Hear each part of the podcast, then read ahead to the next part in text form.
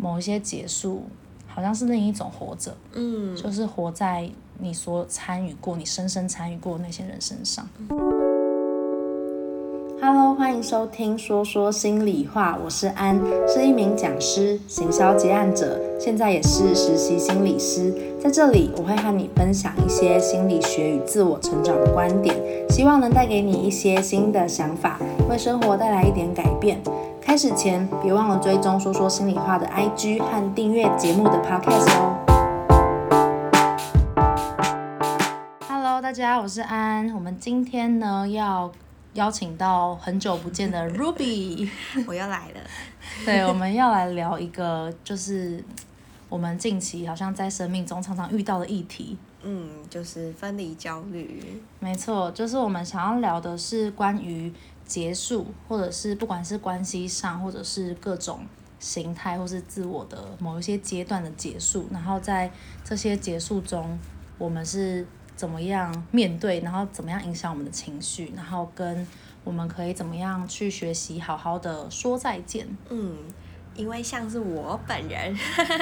就有非常严重的 分离焦虑，所以我在这个坑洞里面算是摸索了很久吧。嗯，你觉得？你觉得就是你自己的分离焦虑会展现在什么样的状态或是形式上啊？我可能会。为了预防那个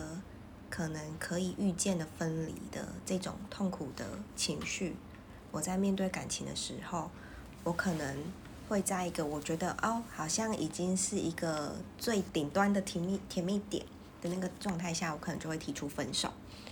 就是用这样子的状态，在可能彼此还没有真的很陷入在这段关系。跟还没有很深入的时候，就是直接切断，我自己主动切断。哎、欸，不过我觉得你刚才讲的时候，我蛮好奇的，就是那个可预见的分离是什么？嗯、你为什么会预期这个分离？之前那个状态还有一个部分是，当时的我其实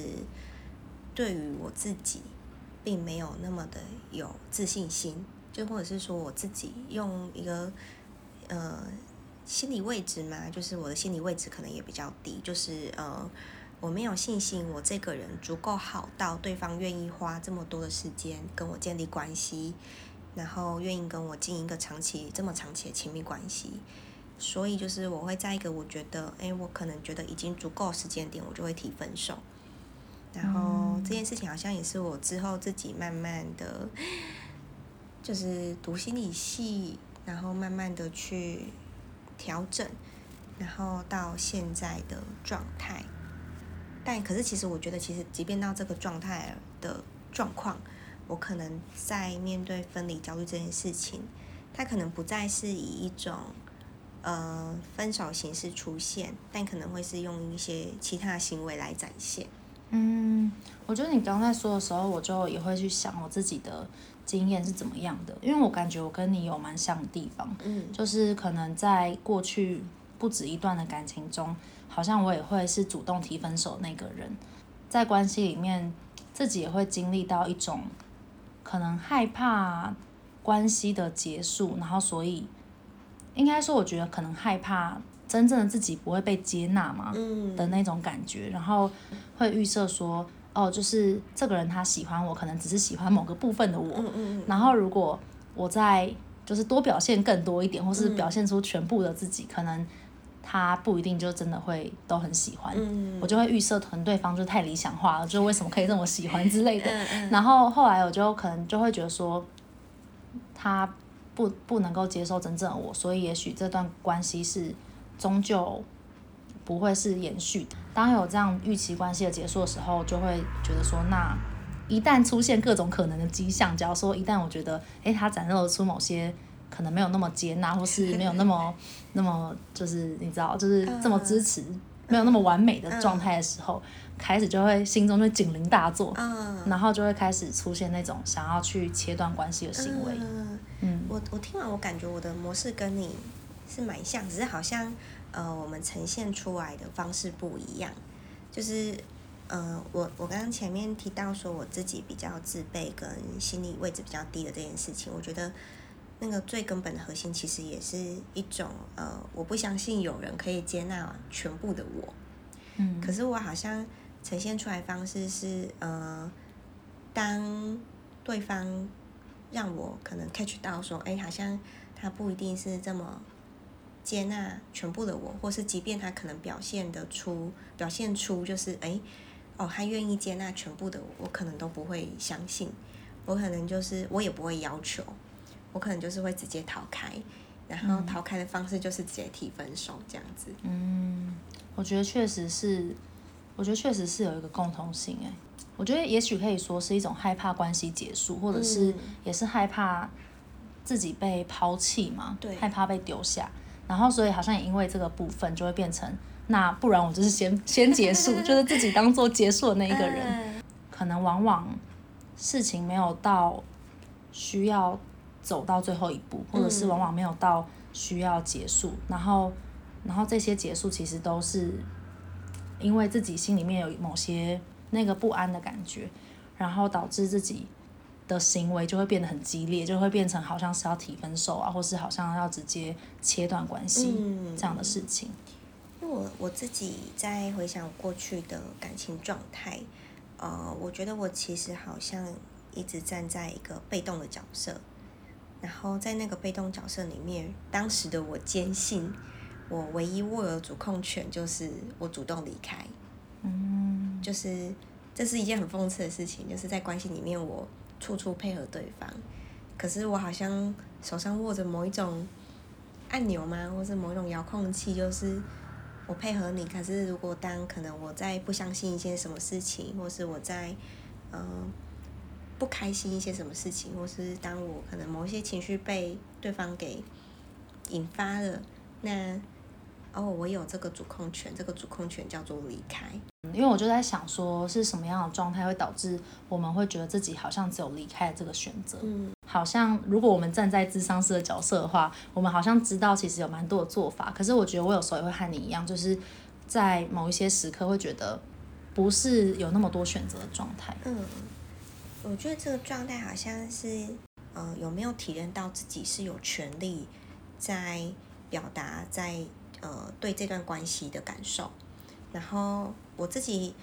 回过头来看当时的自己，我是觉得说，在当时的我，并没有觉得我自己是拥有这些权利跟值得这一些的。听众们，或是其实一般人来看，他们可能就会觉得，哦，就是我们看起来就是那个提分手的人嘛，嗯、所以也不能说看起来我们就是，我们就是提分手那个人，然后大家就会觉得说，那就是有什么好说，就是你自己的选择，或是有些也许有有些人就会觉得。就是你自己要这样子做，嗯、但可能蛮难理解的是，在做出这样行为的背后，其实内心是蛮多无奈的，嗯、或者是好像也不会觉得这是一种选择，而是好像在那样子做的时候，其实当下主观的感受是我别无选择。嗯、我我我其实有回想到之前在某一些感情中，然后我当时其实提分手的时候，我会觉得好像不管。我我我会觉得，其实我有尝试了很多的方法，然后试着想要去让关系变好，但有可能是当时自己的资源不够，有可能是对方也就是可能我们各自都有彼此的限制，然后呃，我们能够调整的理想到理想的的那个程度其实是很远的，嗯，或者是其实到最后我们能够解决的状况还是有限的，然后。所以好像就就会到后期，其实是一种还蛮挫折的感觉，就会变成说，哎，嗯，我已经试尽了我可以尝试的各种方法，但好像都没有用，所以那我似乎也只能选择离开，我已经别无他法那种感觉。嗯。所以我觉得好像如果用这样的角度来看结束关系这件事情，就是好像并也不像大家所想的，其实是那么可能无情啊，或是狠心，或是毫无感觉这个状态。嗯嗯，所以我觉得好像在你说的，好像有一部分你的提分手可能是觉得自己很难以去要求更多，嗯，但我觉得我自己那时候好像就是觉得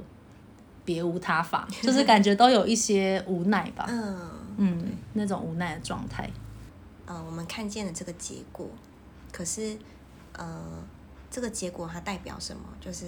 它可能不单单就是只有代表说。哦，这个提分手的人很无情，嗯、而是可能还有代表说，哎，那是什么原因会让他提分手？就是我们好像会比较去探究这个原因，而比较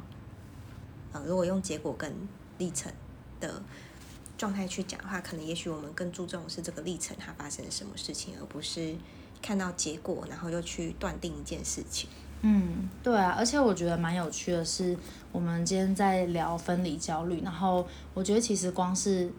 可能分离焦虑这件事情，它在每个人身上的展现也都会有不一样。嗯，嗯，就是如果用那个连接来讲的话，就是提分手，可能有可能，当然有可能像大家讲的，他不在乎嘛，他可能有一百种原因，然后但他也有可能是来自于分离焦虑，有可能。就是像我们一样，我们是觉得很害怕关系是断裂的，嗯，就是它是完完全全截然不同的解释方式，嗯，甚至是不一定大家可以想得到的。嗯，这个人有就是多少他自己的状况，遇到蛮多朋友。会觉得说是不是我做错了什么？嗯，嗯，就是会反省自己，或是会反省到底发生了什么事情，为什么对方会做出某些行为？嗯，对。但是用我们刚才的这个观点来看，当然你你的行为也会影响互动，但是我觉得更多的时候，可能也有可能跟他自己的议题是有关的。对，真的、嗯、就是呃，我现在在看关系的时候，呃，我比较不会把这个关系的责任归咎于可能只有某一方。就是我现在调整到，就是慢慢调整到，就是哦，就是这段关系，我们彼此都有这个责任。可是当然，就是这件事情很困难的一个点是，就是呃，把关系的责任归向某一方这件事情，其实是我旧有的模式。那体认到说关系关系这件事情是彼此互相需要去共同经营，跟彼此都有那个责任要去进行维护这件事情，对我来讲是一个很新的呃。要说很新嘛，好像也没有很新。我也进行了一段时间，就是算是一个新的模式。所以其实，嗯、呃，我觉得我有时候也很无法避免的，就是我还是会跳到旧的那个模式，就是呃过度承担某件事情，或者是过度的把某个责任推到某个人的身上。嗯，就是过度承担有点像是都是我错，然后过度推就像是都是你的错，这种感觉，对不对？我觉得真的很难免。我觉得这就会这个状态。它就是真的也有好有坏，嗯，不管是你全然的承接，或是你全然的推卸，对，它都是有好有坏。因为像可能我们如果都推卸责任，那我们就不用改变了，嗯，然后我们也就是不会觉得自己有问题嘛，嗯，这样就很安全，嗯。但它的坏处就是，那我们就真的什么都做不了，欸，哎，就是那真的是一个很无助的状态，其实也蛮可怕。然后那当然就是如果是相反，就是都是我自己的问题。那我们就是全然的不好哎，就是真的是就是百分之百的烂这样，然后就这这也太这也太难受了吧？我觉得那是一个蛮不舒服的概念，可是好像也唯有这样，就好像也可以可以有一种，因为是我的问题，所以我可以掌控。嗯，就是我觉得它真的是一个很一体两面的东西。对，我觉得这个东西是真的算是我一生的课题嘛，就是我一生都必须得呃这么注意这件事情。嗯，我觉得其实有时候这这件事情真的是，好像我们可能因为我们做智商 的工作，所以我们就是要超级就是很很警觉的去觉察。然后，但我觉得也因为是做咨商的工作，好像也为我们带来某一种不一样的视角。嗯，就是可能也许我们原本没有这个可以去看见的能力。嗯，然后我觉得好像在关系中。多多少少一定会陷入原本的样子，对，可能你原本习惯是喜欢习惯当受害者，还是习惯当那个承担责任的人，不管是哪一种，我觉得一定都很容易陷进去。嗯，对啊，然后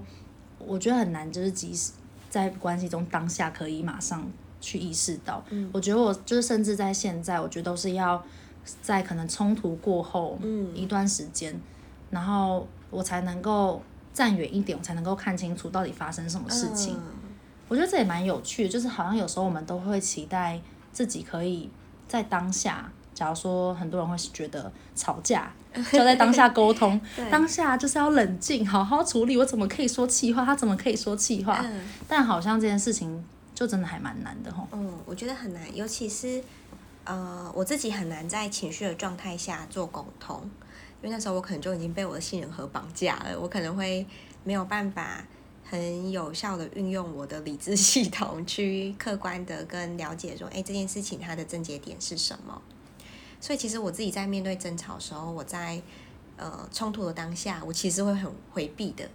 就是我会逃开现场，就是去抗拒沟通。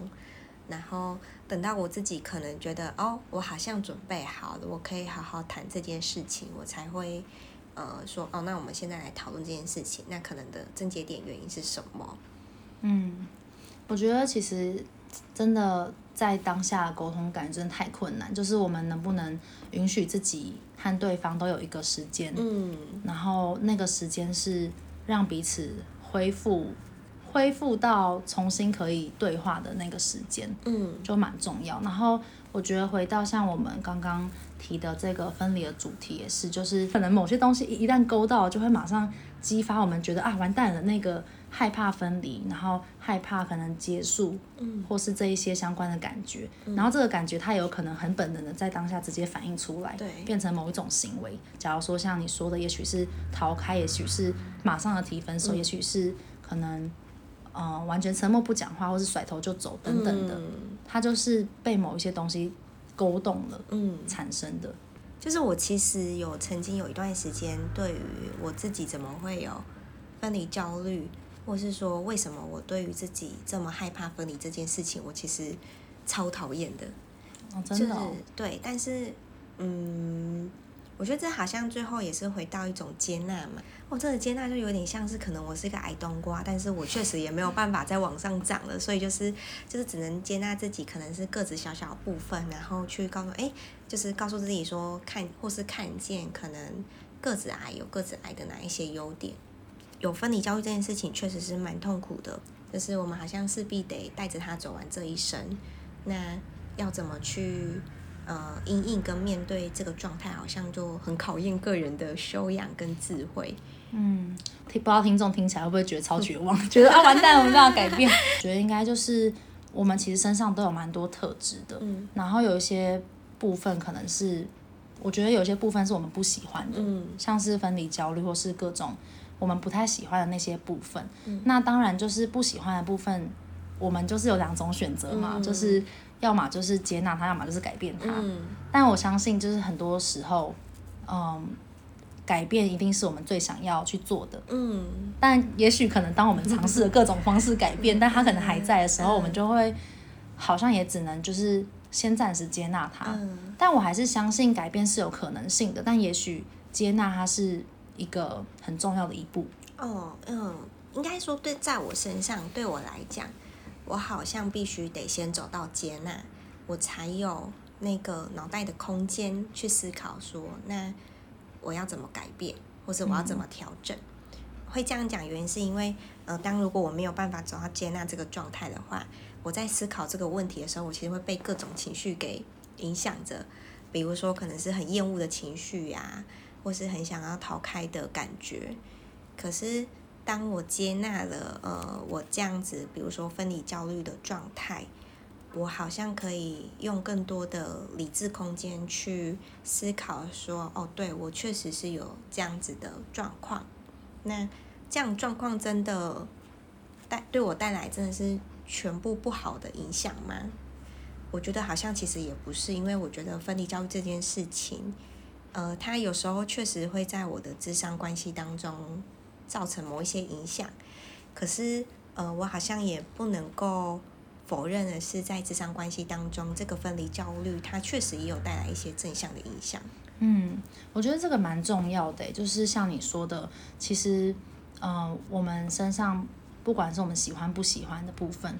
我觉得它会存在，好像就是代表它从过去到现在，它帮了我们一些忙嘛，嗯、就是它是在某些时候。这些东西是派得上用场的，嗯、或者是它能够，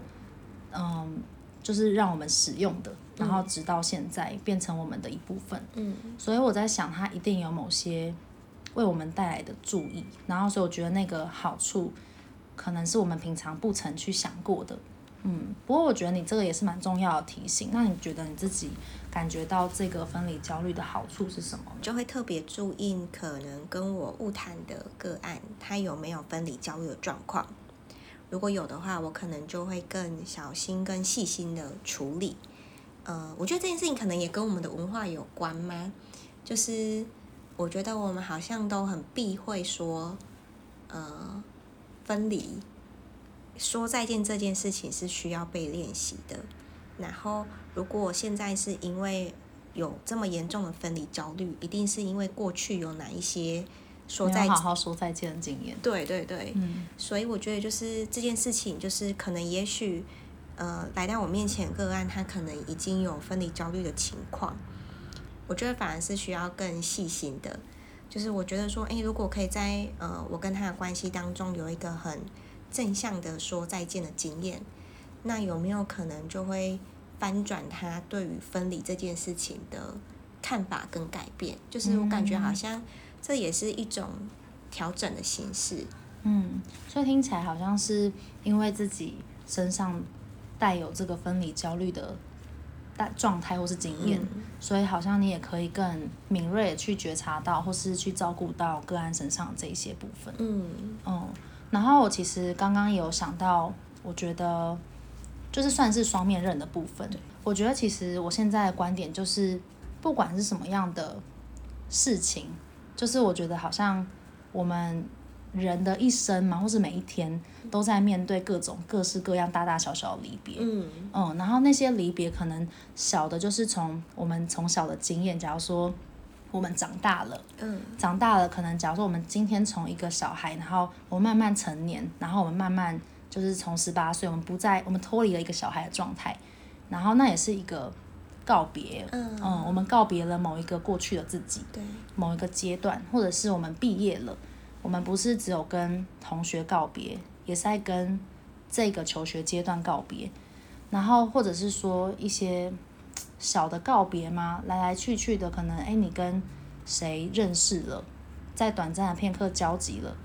然后可能下一次是你不知道什么时候再交集，这也是一种告别。那当然还有关系的告别，那最终就是生跟死的告别，嗯，就是因为毕竟没有人会陪你。走入棺材，嗯，所以我觉得好像不管怎么样，我们始终都要学习告别，或是我们这是一个不可能被驱避的、不可能被跳开的一个过程。嗯。如果是用这样的观点来看的话，那我自己，嗯，觉得，我觉得就是好像对我来说，告别是一个终将发生的事情。嗯，然后那也因为这个终将发生。它给我一种急迫感嘛，然后这个急迫感好像会让我更想要去珍惜，或者是把每一天都活得可以像最后一天的这种感觉。哦，对，因为嗯、呃，我觉得刚刚安这样讲，我觉得好像嗯、呃，我们有一句话叫“天下无不散的宴席”，嗯、对这件事情，呃。在我很排斥跟很讨厌我分离焦虑的那个状态的时候，我听到这句话，我其实超绝望的。我会想说：天哪，这是我最害怕的事情。可是好像它是一种日常，嗯，就是呃，我们永远都没有办法保证说，我们今天眼前看到这个人会以什么样子的形式离开我们身边，因为无常就是日常嘛。嗯。所以我在面对这件事情的时候，我一开始其实很绝望的，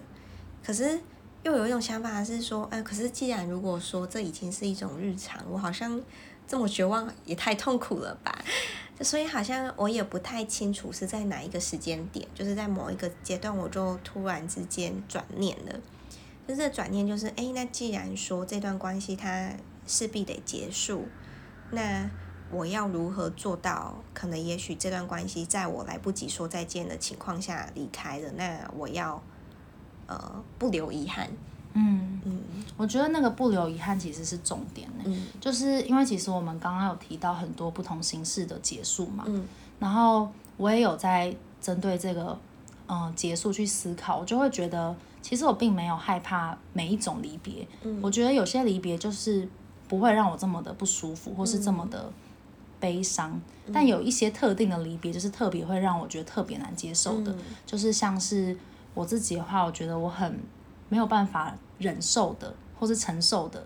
可能就会是没有办法好好说再见的这种离别，嗯，很突然的断裂，嗯，然后跟我觉得对于一种美好嘛，或是很。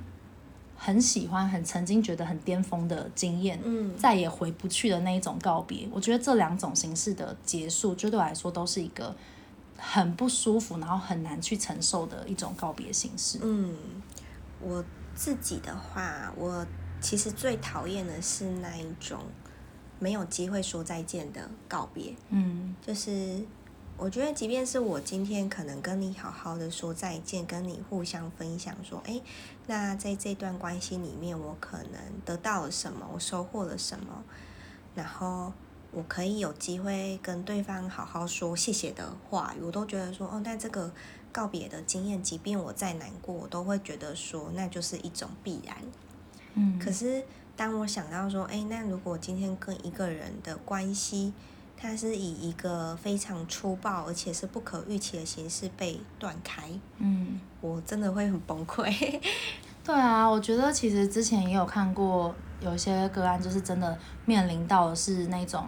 就像你说的很粗暴的被呃被断开的，甚至是很严重的是生与死的这种。假如说突然的死亡，嗯，家人突然的死亡。这种就是真的会觉得，哇，就是我会觉得就是会有一种不知道如何可以去承受，就是我觉得连关系上突然的结束、突然的断联，嗯，可能都已经对我来说会觉得非常非常的难受跟难以承受。然后那要如何去承受这种就是也是突然的，但是是生与死的这种离别，嗯，对啊。但是我觉得好像同时也会看到说。会觉得很不可思议于这种人的任性吧，就会觉得，就会觉得你没有办法想象你能够经历的，但是有些人他是有这个力量，就是撑在那里的，嗯然后他没有选择一起离开，嗯他还是选择活在这个世界上，然后我就会觉得被这件事情很深深感动，哎，嗯，我自己在看这件事情的时候，我觉得好像就是。每一个人的生命，它其实都充满韧性。这个韧性不是很小公主韧性，对对，是那种很坚韧的那个韧的那个韧性。嗯、就是即便再怎么痛苦，即便可能也许真的有很强烈的自杀意念，可是我都觉得很佩服的是，就是他们还是走到现在，而且甚至是来到我的面前，让我有机会可以去听听他说：“哎，你发生了什么事情？你？”遭遇了什么故个困境？那你的生命故事又是什么？我觉得光是就是看到他走到我们面前，我们有这个缘分可以相遇，我都觉得好让人感动，真的，真的，我觉得其实，我觉得好像咨商那个过程真的是一个生命跟生命之间的交流嘛。我觉得好像。就是遇到的人真的会超出我们平常生活圈能够遇到的，然后看他们经历的事情也是有可能超乎我们能够想象的，然后我觉得在看这件事情的时候，就是某方面，就是虽然既哀伤，可是好像又能够给予某种希望感的感觉，嗯，对，但是我觉得回归到我自己身上，我还是觉得好难，我现在觉得我没有办法想象，就看到哇，就是有些人生生命可以这样的，嗯，还是。如此的，就是任性，但是我就觉得啊，天哪！我现在就是面对那些就是充满挫折的，没有办法，没有办法走过的那种对美好的眷恋。嗯，就是不知道大家有没有那种经验，就是会觉得曾经有一段时期是非常，假如说你跟某个人非常甜蜜的，嗯，然后你们之间是就是非常纯粹的，非常善善意的好良好的。可是，在某一个时刻，或是不知道随着时间走远之后，关系就产生了很多的改变。嗯，然后到接近尾声，或者是现在的状态，已经离当时曾经很美好状态很远了。嗯，然后就是想到那个偶像剧的一句“我们回不去了”，然后我就觉得，对这个回不去就很，就是我觉得就觉得既生气又愤怒又无奈又不想接受，然后又觉得很很。就是那种很复杂的心境，嗯，对啊，就还是，嗯，我不知道，我觉得我现在好像也还没有想出什么可以好好面对的方法。欸，你你刚刚这样子讲啊，我就是突然想起来，有一段时间，我对于这个美好的眷恋，整个就是深陷其中，真的哦，嗯，就是，嗯，呃，那个状态，我甚至就是因为我其实是一个很喜欢写东西的人，然后。我甚至还还算这个有点羞耻，反正就是我有写了一个类似在做这件事情的一本小说，就是网络小说放在网络上，然后但我不告诉你们是哪一本这样。好奇心直接被塞满。不告诉你，那反正就我的意思就是说，就是呃，我我我刚刚听你讲的时候，我觉得嗯，确实我真的也有对于这个美好关系的眷恋。然后我现在回过头去看那个状态啊，我觉得那个之所以会对于过去的那段关系会有这么多的眷念，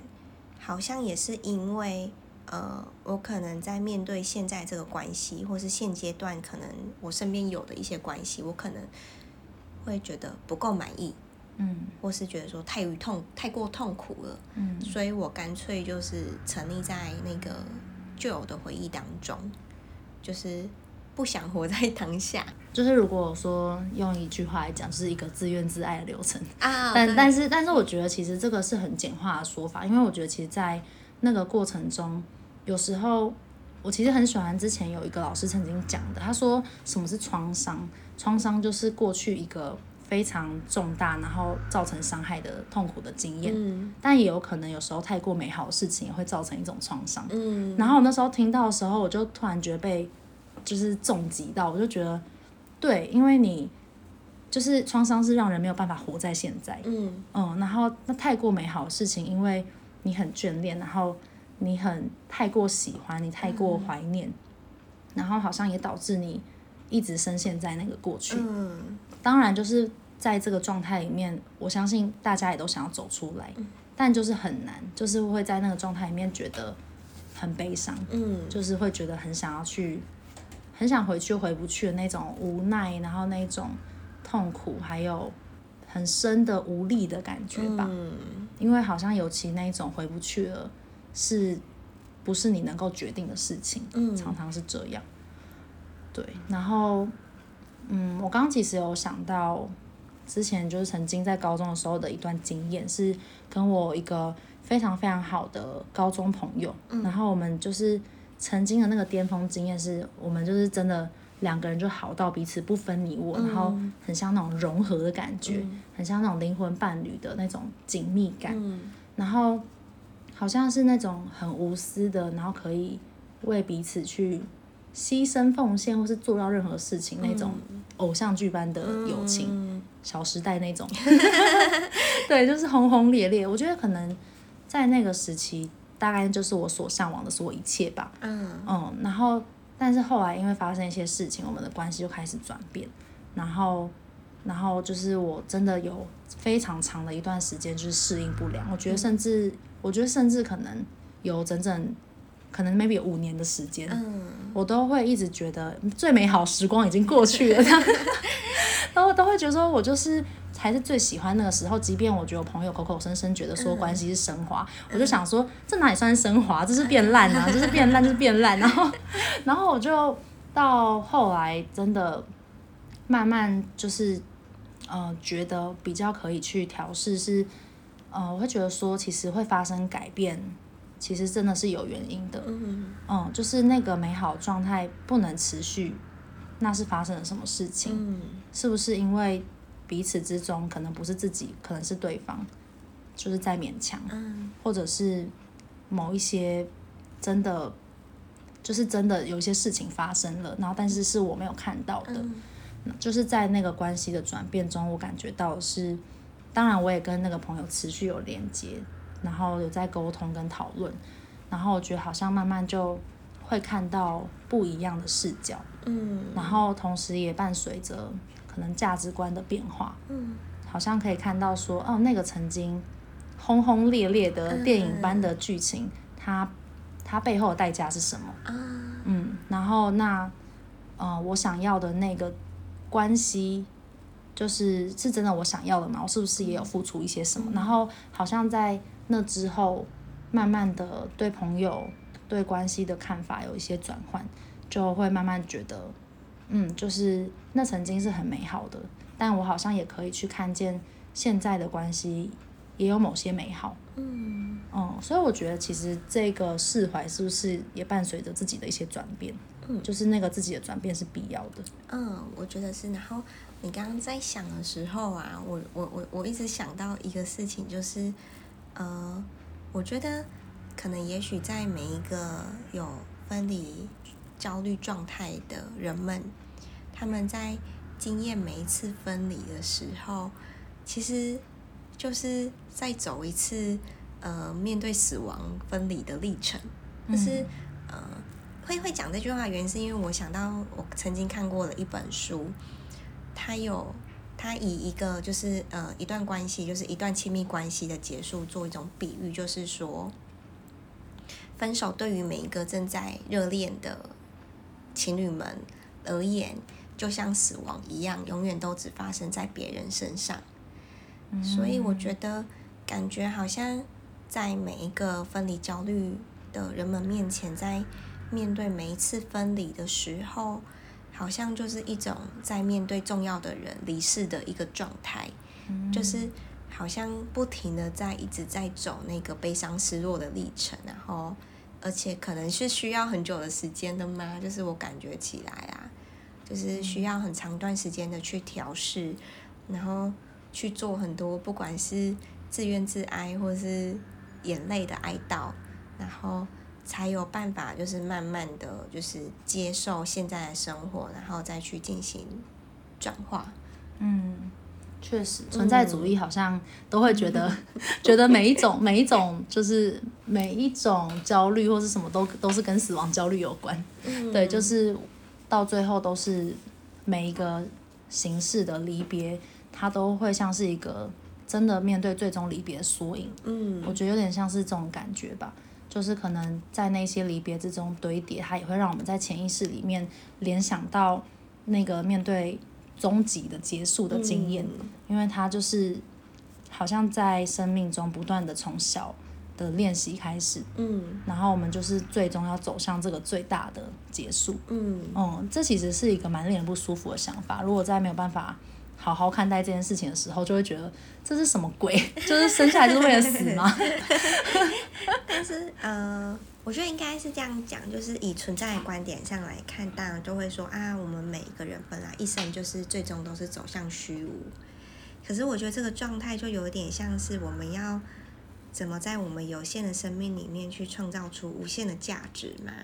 嗯，就像是说，哎，那我们既然都已经出生了，我们也知道说我们势必会走向死亡，那这个过程就是乖乖等死就好了吗？不是吧？就是可能我觉得那种叛逆的情绪可能会会就是去诱使我们去做出很多的努力，然后为这个。呃，不管是社会也好，或是个人的成就也好，做出很多的贡献跟努力。嗯，我觉得其实这件事情，感觉回到一个哲学的观点来看的话，嗯、我觉得好像我其实一直都很喜欢老子的这个哲学，嗯，因为他就会觉得说很多事情就是没有绝对，就是都是相对的。嗯、所以今天那死亡跟结束的必要性，就是在于我们没有死亡，我们就没有生，嗯，没有死就没有生，所以。如果我们生命就是无限的延续，那这样就是没有意思啊！就是我们就是活着的意义就没了。嗯，就是它不可能，因为你有无限的东西，你没有任何的压力，你没有任何的动力。嗯，你可以无限的永生，就是那那只是一个，好像是一个美好的幻想。嗯，但如果真的我们是可以这样的话，那真的会是一种幸福吗？嗯，还是那其实就会变成真的是一种。一种虚空，然后生的价值就被剥夺了。嗯，我觉得好像它是一种这样的价的一种一个这样的哲学观吧，或是用一个比较白话文的方式去讲，就是呃，如果我们没有经历过这些痛苦，那我们又怎么会知道说，就是当我们幸福跟快乐的时候，这些感觉是多么的珍贵？嗯，就是如果他可能一个人他生出来就是哦无忧无虑。就是不需要担心任何事情，那他又知道说什么是快乐，因为那个就是他的日常啊。嗯，就是没有一个对比，他是没有办法被凸显的。嗯嗯，我觉得确实确实是这样。然后我觉得就是如果说关系真的终将是结束的话，就是可能看是说到底它是一个分手形式的结束，嗯，还是就是大家可以相伴更久。嗯。对，那我觉得好像在这其中，我们都是感觉是有所选择的。嗯，就是我们能够选择说，嗯，如果面对这个结束，到底我们是因为要为了这个结束害怕结束而选择干脆不要投入？嗯，还是我们可以选择去经历一段深刻的东西？嗯，然后让这一个人可以更加的参与我们，嗯，或者是说，因为这些参与，然后我们可以更吃到或是尝到那个活着的意义。嗯，因为我觉得刚刚你在讲的时候，我也在想说，嗯、呃，另外一种我的分离焦虑的展现形式，就是因为不想要去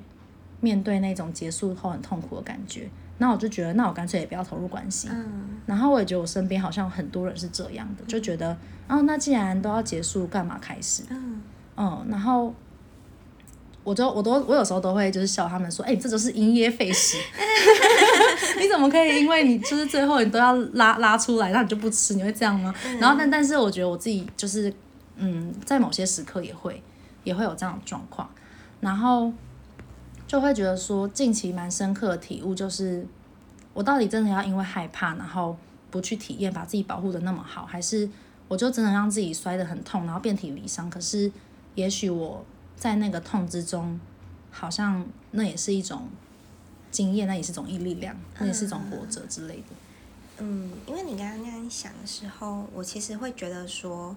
呃，不管那两个选择哪一个选择，它其实都没有绝对的好或坏，就只有是那个当下可能最适合你的选择。然后同时间，我也想到一件事情，就是我好像，我觉得关系这件事情很奇妙。就是呃，我觉得每一段，就是建立每一段关系，它不管是深或浅，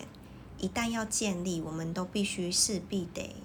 呃承担一个风险，就是在建立这段关系的时候，我可能会受伤。嗯，因为其实今天的陌生人，就是陌生人，其实根本就没有办法伤到我们什么。我觉得最伤害到我们的，通常都是那个最亲近跟关系最深的人。所以我觉得，好像在建立一段关系的时候，同时之间，我们可能也得做好一个觉悟，就是我可能在经营这段关系，或是建立这段关系的时候，呃，我可能会受伤。那呃，有这样的前提的状况下，那好像那个关注的焦点就不一样了，就是。哦，就像你说的，嗯、我要为了避免这样子的痛苦，所以我都不建立关系了。那我就自己一个好像也很好，我觉得这也没有关系。但是有没有另外一种可能性是，哦，对，我今就是我承担了这个可能受伤的风险，我与他建立关系，然后我也确实感觉到受伤了。那这个受伤，他的要跟我们说什么？就是他要带给我们什么样的经验？就是嗯，讲到这边，就是我觉得我现在在面对一些关系上可能会有的伤害，不管是分离也好，或是可能对方说出一些伤人的话也好，我觉得我好像现在状态是会去找出我对这件事情我感觉到痛苦，那这个痛痛苦对我带来的什么意义？嗯嗯，我觉得其实好像。当你从痛苦之中去寻找意义的时候，好像我们的视角就可以从拘泥在自己是受伤的这一种状态，转移到哦，我到底从中获得了什么？嗯、就是好像你拓展了一个新的视角。嗯，然后我觉得也是用一种比较可能更加往前走吗？或是更加成长，或是从中。就是因为你去赋予意义，所以好像这些东西它不再是只有一个负向的观点。嗯，嗯，我觉得这也是一种好像看待结束或是看待呃呃看待受伤的一个方式。嗯嗯，因为其实我很认同你刚刚说的，就是嗯、呃、这种害怕受伤，所以干脆就是孤独的这种状态，嗯、然后到呃跟跟另外一种状态，因为我觉得可能。我有时候就，我觉得这就会回应到像我在单身跟我在就是进入关系中的一些选择，嗯，可能我有时候就会觉得单身就是很好啊，嗯，然后那个好包括了我有有很多的自由，嗯，然后有很多可以把时间花在自己身上的这一些可能，嗯，然后真的在很多时间内会觉得蛮好，但也有某些时刻会很想念和别人深度的建立连接和爱的时刻。嗯，然后当然在爱的时刻，你某些时候你也会怀念单身的自由的时刻。嗯、我觉得它就是有时候就是一个选择，然后选择带来的两面性。嗯嗯，你刚刚那句话，我想到一一个歌词嘛，还是一首歌，就是两个人都有孤独的勇气。就是呃，我们在建立关系的时候，我觉得很难无时无刻或是随时都是那种如胶似漆的状态。我觉得大部分时刻就是我们在，嗯、呃，经营一段亲密关系，或是我们正在一段亲密的关系当中，我们好像也必须得保有自己，就是让自己有可能个人独立的空间，去好好的妥善整理自己的状态嘛。因为会讲这件事情，也是因为就是，呃，我其实也是曾经有想过，还是我就真的单身一辈子了。那当然就是我现在有一个交往很久的伴侣嘛，然后，呃，我觉得这个伴侣对我，我在这个关系里面，我觉得我看到很多的事情，包含说，哦，原来我有分离焦虑，原来我在面对分离焦虑的时候，我曾经是以一个什么样子的方式去应应，嗯，去做出什么样子的行为，那也是从他的身上我去。算是调整或是修复我很多对于关系上不安全的感觉，嗯，所以就是呃，我觉得这件事情当然是有风险啦，因为呃，我自己回顾我跟他走的这段路啊，我们还在一起，就是 我觉得我确实也为他流了不少眼泪，我也确实在这段关系当中感觉到痛苦，可是我觉得这好像就是一段关系的真谛，就是我们好像。没有办法保证每一段关系它都是从头到尾的甜。嗯，我觉得这其实真的也是一个很需要被打破的的那个非理性信念，就是像像我最近有朋友就跟我说啊，就是交往谈恋爱就是快乐就好。然后我那时候心中产生一个巨大的疑问，我就想说，有什么关系是真的可以快乐就好吗？嗯，就是我就会觉得随着关系的深化，哦，当然有可能啦，可能 maybe 就是。嗯，比较浅的关系，嗯、或是玩乐的关系。嗯、但是我觉得，随着我们如果真的想要获得越深刻的幸福，或是越深刻的满足，嗯、那好像就势必要带有更多的投入。嗯、然后更多的投入，它也就意味着更多的承诺或是责任。嗯、但我觉得这个承诺或责任，当然对有些人来说听起来是很有压力的。但我觉得就是因为有那些承诺跟责任，因为我想到的是小王子。不是有跟狐狸说彼此豢养的这个部分吗？嗯、然后我觉得那个彼此豢养的部分，那就是一个承诺跟责任。嗯，就是当他们为彼此给予了这个部分，他们有机会在关系中深化，但他们最终也面对离别。可是，在小王子在地球上的那一段时间里面，他们拥有了很多美好的故事。嗯，然后我觉得其实那就是活着的一种形式吧，就是小王子他可能肉身死了，但是他的。故事，他的经验就是活在另一个人身上，嗯、就是我会觉得最近就真的会有这种体悟，好像某某方面来说，某一些结束好像是另一种活着，嗯，就是活在你所参与过、你深深参与过那些人身上，嗯，他就只是换一种形式，或者是说可能呃每一次的结束也代表着另一种开始，用这样的观点来看，就是。其实好像我们都很害怕面对各种形态的结束，但是其实反观我们的这一生，好像我们也已经走过了很多各种形态的结束，嗯、而且也许我们把焦点放在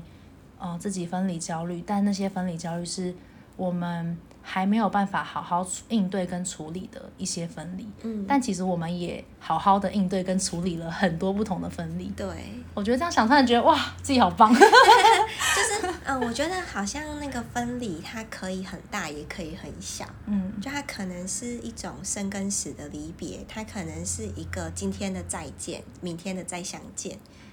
然后它也可能是一种阶段的结束，嗯、就是哦，我可能脱离了高中时期到大学。那大学毕业了，我到研究所时期，或是我走到就是走入社会去工作，就是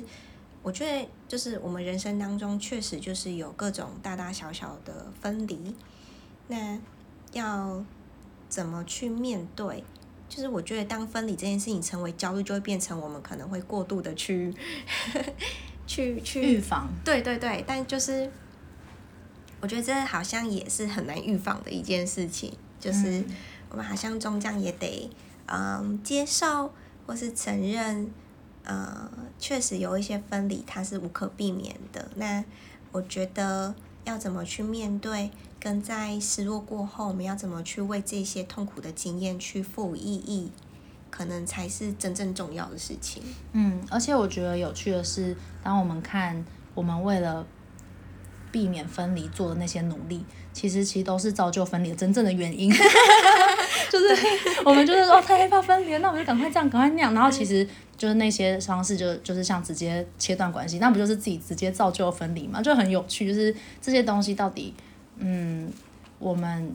就是害怕那些是不是真的就是我们自己造成的那一些，嗯、就是因为太过害怕，然后所做的一切努力跟行为有没有可能正是造成了我们所害怕事物的发生？嗯、对，就是是不是有可能，就是如果看到这一点的话，我觉得光是有机会看到，我们就有机会去重新的去理解到说啊。因为这些害怕，然后，嗯、呃，我也导致了那些分离。然后，我有没有什么其实已经做的还不错的分离的经验？嗯、就是不管是曾经好好的适应走过的那一些大大小小的，然后那我是怎么做到的？然后其实可以看见自己其实也是很有力量可以走过那一些的。嗯 你刚刚在讲那个害怕分离，会不会反而是造成分离那个主因？我想到一件事情，就是就是以前看那种寓言故事，不是都会有一个国王，就是得到一个预言，他就会去、嗯、去为了避免这个预言做了很多努力，结果后来就、嗯、就反正反而将预言成真。对对对对，就是我想到了这个故事。对，就是我们所谓心理学的那个自我实现、自我验证预言。对对对对对。对啊。所以我觉得真的回到。分离这件事情，其实我觉得好像蛮多的关键是我们怎么样可以在那些分离中，可能或是面对终将有的分离中，嗯，好好的去应用有限的时光，不留遗憾的，就是过每一天，或者是在关系中尽力，嗯，然后我们就好像也不愧对于每一个时刻了，嗯，就是。可能总归一句就是活在当下，然后做好。可能呃每一件事情，就是把每一件事情都是全心的投入，然后是让自己可以比较没那么有遗憾的。嗯，然后如果真的面对到太过已经像是创伤，或者是真的真的非常痛苦的那些分离形式的话，我觉得也蛮建议，就是可以去寻找智商的协助。就是因为我真的觉得在那一些过程中，也许经过一些哀悼的历程，嗯、然后那透过专业的一些帮助，也许我们不可能再把时光倒退回过去，嗯、但是我们有一些就是有些方法可以。让那个遗憾，就是我们所谓没有完成的东西，变成一个相对来说完成的东西。嗯，就在智商过程中，这件事情是有可能被达到的。嗯嗯，我觉得也是一个蛮鼓励大家，如果现在真的深陷其中，超级痛苦的话，如果是我，就会去咨商。咨商是个好东西啊。没错没错，我们自己，我跟 Ruby 我们都有在咨商，就是可以帮助我们，就是去。各种达到疗愈或是更了解自己，都是一个蛮好的一个方法。嗯，好啊，那我们今天就聊了蛮多关于分离、关于离别，然后我们如何应对离别，我们对分离的看法，就是希望有在收听的你能够带给你一些些不同的想法，或者是不同的力量。然后我们这一集就到这边，然后喜欢这呃喜欢。喜欢这一集的听众呢，可以到 Apple Podcast，就是五星评论，然后是做追踪追踪说说心里话的 IG，然后可以留言给我。那我们这一集就到这边喽，谢谢 Ruby，谢谢，拜拜，拜拜。